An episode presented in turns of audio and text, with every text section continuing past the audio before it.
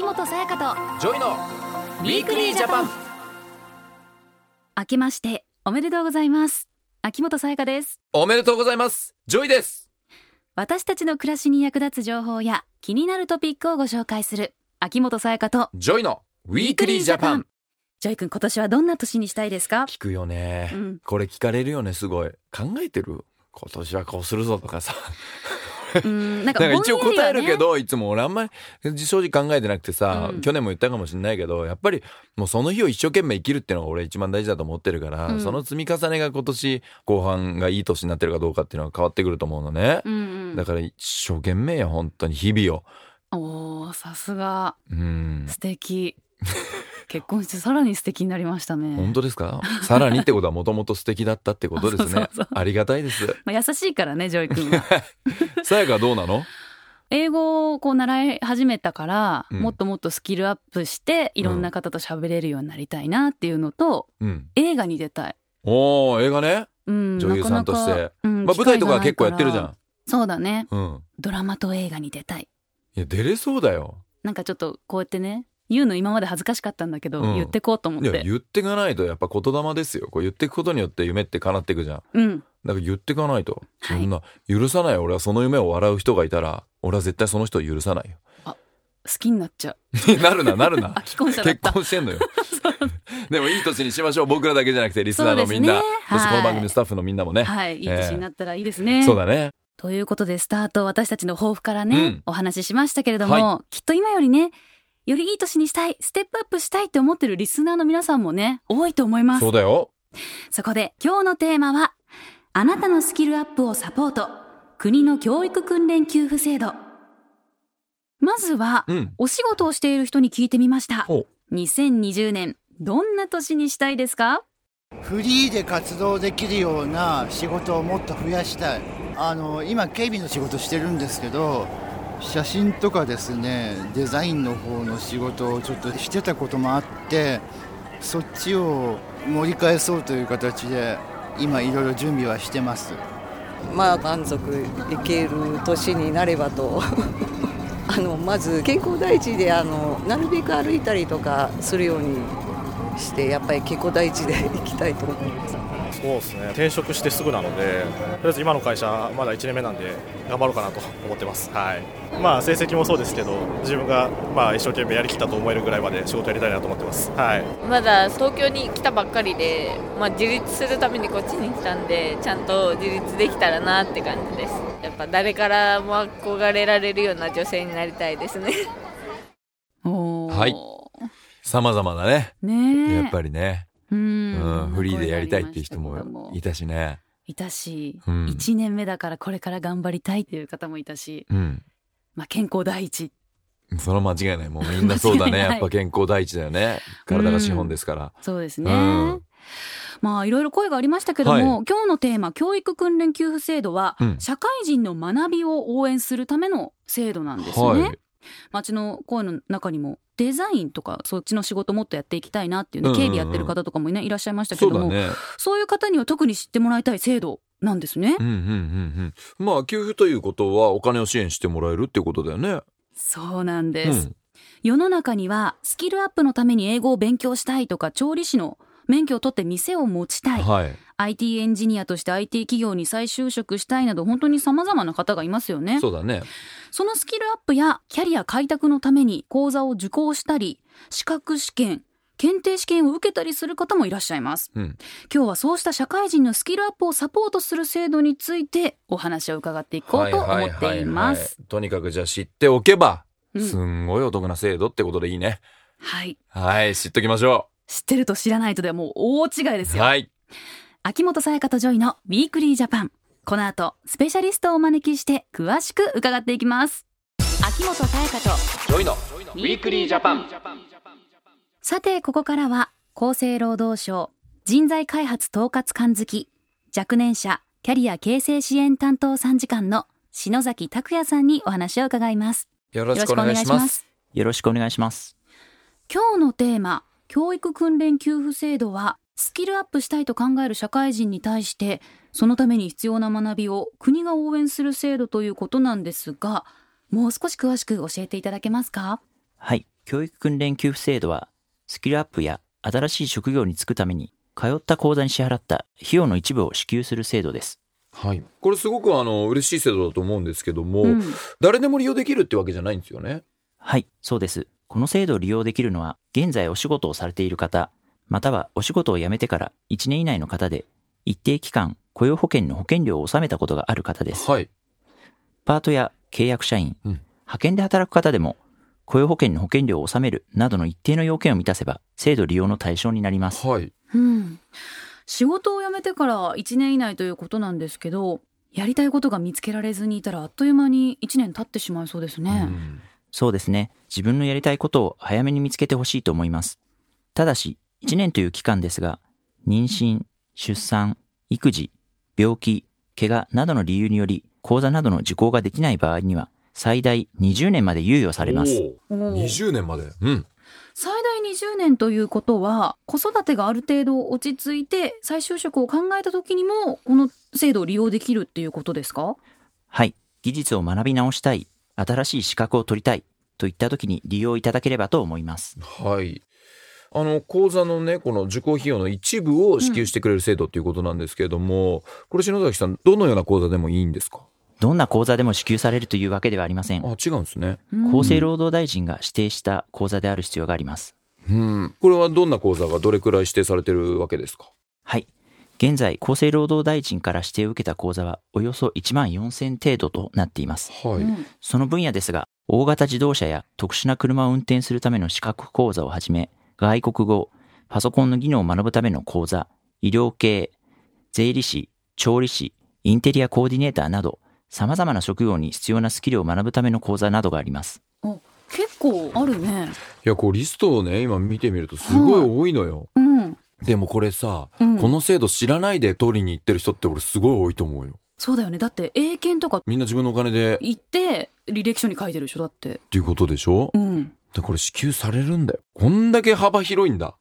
なんか何でもいけちゃうんじゃないかなって思うぐらい。こう今っぽいものも多いね。まあ保育士さん看護師さん、美容師とかもそう。うーん、すごいな幅広いなと思いますけども。やっぱこう専門的な仕事を作ってなるとね、こう必要なスキルをね、やっぱみんな学びたいじゃないですか。うんまあまあ学ぶ必要が絶対にあると思うんだけども、そういうね、スキルアップ目指してる人っていうのを応援してくれるのはすごく助かるなこの制度はっていう感じがします。ただ篠崎さんも、これ率直に聞いちゃいますけども、どれくらいもらえるんですか？支給される額や支給されるタイミングは、その資格や講座によって上限や割合が決まっています。はい。うん。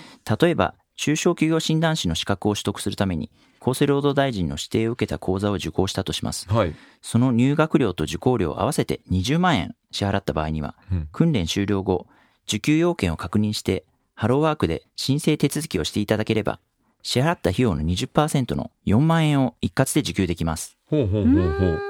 そうか。だからこれ、事前にこう、もらえるというよりは、訓練終了後っていうことだから、うんまず、費用は自分でこう、用意するっていうことなんで、そこはね、うん知っておかないとね。でもね、うん申請後は一括で受給できるし、これ2割でも嬉しいよね。そうね。うんただ結構最初にお金かかるものもあるんじゃない？講座によっては。そうだね。もっと費用がかかるものもありますよね。そうですね。看護師を目指して看護の専門学校に3年間通学する場合、入学料と受講料を合わせて3年で180万円かかるとします。はい。うん。この場合は、事前に受給要件を確認し、ハローワークに申請していただければ、15万円を半年ごとに受給でき、合計で費用の50%、90万円を受給できます。うんさらに、資格を取得し、1年以内に就職すれば、20%分の36万円を追加で受給でき、合計70%、126万円が受給できることになります。へえ、70%だってすごいね。こんなにも、えー受給できるんだ。そうか。で、これに関しては通学期間が長いから、まあ、終了後じゃなくて半年ごとに受給していくことができるということですね。あーんそうなんだそうか。まあ、これもだから要件によって変わってくるってことですよねうんそうだね。。変わってくるね。でも合計70%っていうのはね、すごく助かりますよね。うん要件によって異なりますが、受給できるのは講座受講料の20%から最大70%まで、はい。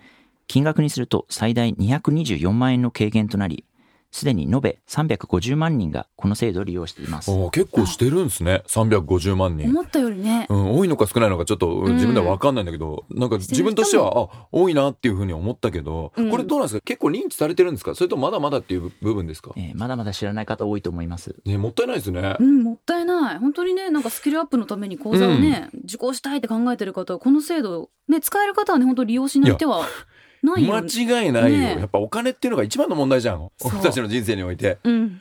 ねどんなにあっても足りないっていうものですから。お金なくて勉強できないって、ちょっと寂しいもんね。ねえ、うんでもあるんだもん、こういう制度が。うん。ちなみに、行きたい講座が指定を受けてるかどうかっていうのはどうしたらわかるんですかね？厚生労働省のホームページで指定を受けた講座を検索することができます。講座検索システムで検索してください。ぜひ、このシステムを講座選びの参考にしていただければと思います。また、講座を実施している大学や専門学校など、民間教育訓練機関の皆様は、ぜひ、この教育訓練給付制度の指定を受けていただければと思います。指定には一定の条件が必要になります。詳しくは、教育訓練給付制度で検索して、厚生労働省のホームページをご覧ください。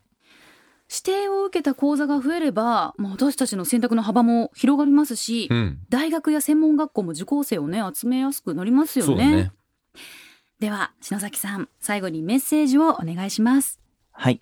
教育訓練給付制度は、今働いている方や、これまで働いていた方の自発的な職業能力の開発や向上の取り組みを支援し、雇用の安定と就職の促進を図るものです。ぜひ、積極的にこの制度をご活用いただき、スキルアップを実現してください。ゲストは、厚生労働省の篠崎拓也さんでした。ありがとうございましたありがとうございました。 Weekly Japan。子どものいじめは特定の人だけでなく誰にでも起こりうる問題です。その多くは周りから見えにくくインターネット上のいじめなど深刻な事態になるまで気づかないケースもあります。子どものいじめを見逃さないためには普段から家庭内でよく会話をし子どもの些細な変化も見逃さないことが大切です。また互いを尊重しいたわる心を育てることがいじめをさせないことにつながります。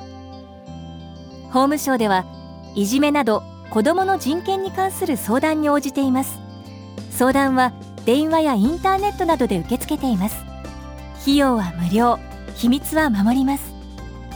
詳しくは法務省人権相談で検索してください。明日の暮らしをわかりやすく政府広報でした。 Weekly Japan。秋元才加と JOYの Weekly Japan。今日はあなたのスキルアップをサポート。国の教育訓練給付制度というテーマでお話をしてきました。こんな制度があったんだね。ね、だから条件があって、うん。これからどんどんスキルアップしたい、学びたいっていう方はね、ぜひ利用していただきたいですね。いや、利用しない手はないでしょ、これ。で、いい人材が増えるってことは日本のためになりますから。そういうことです。皆さんこの制度を使って、ぜひこれはいいね。スキルアップ目指していただきたいなと知れてよかったです。思います。うん。番組ホームページでは皆さんのメッセージも受け付けています。はい。今日は広島県ワラットさんお28歳男性からいただいたメールをご紹介したいとお思います。願いします。いつも暮らしに役立つ情報を教えてくれてありがとうございます。僕は外国人でうん。いつもこの番組を使って日本語を勉強しております。えーそうなんだ。秋元さんと JOYさんの声は何回聞いても飽きないのでとても勉強しやすいです。嬉しい。日本語の勉強と暮らしに役立つ情報を得ること。まさに一石二鳥ですね。うん。これからも頑張ってください。応援しております。嬉しいな。ありがとうございます、わらっとさわん。もあう。メールも上手じゃない？ね。すごくない？で、これを聞いて、こう日本語も勉強してくれてるっていうさ。うん。外国の方も聞いてくれてるなんて嬉しい。ねえ、日本語の勉強、そして暮らしに役立つ情報、どっちもこう得れちゃう。引き続きね、日本語も勉強していただいて。ねで、このラジオで学んだんだってことを言ってほしいね。そうね。お友達にもね。ちょっと日本語これからもっと綺麗に喋んなきゃいけないかなって。ちょっと 俺たちの日本語がまず大丈夫なのかっていうね。しっかりやっていきましょう、秋元さんワラット。さん教えてください。ねえ、でも本当にね、僕とさやかもこれ励みになるメッセージでした。ありがとうございます。うんありがとうございましたうんワラットさんには番組オリジナルのステッカーをプレゼントします。はい。そして来週は成人の日直前なんですけど、うん実は2年後にはね、成年年齢が18歳になるっていうお話です。いや、いいんじゃないですか？もう大人でしょ。うん。18って。まあ、子供か？自分が18で子供だったかな？わかんない。大人だと思ってたけどね、自分では。うんいろんな考えの方がね、いると思いますが、うん。ね、皆さんも気になることがたくさんあると思いますので、来週もぜひ聞いてください。はい。秋元才加と、 JOYの Weekly Japan。お相手は秋元才加と、 JOYでした。また来週秋元才加と JOYの Weekly Japan。この番組は、明日の暮らしをわかりやすく、内閣府政府広報の提供でお送りしました。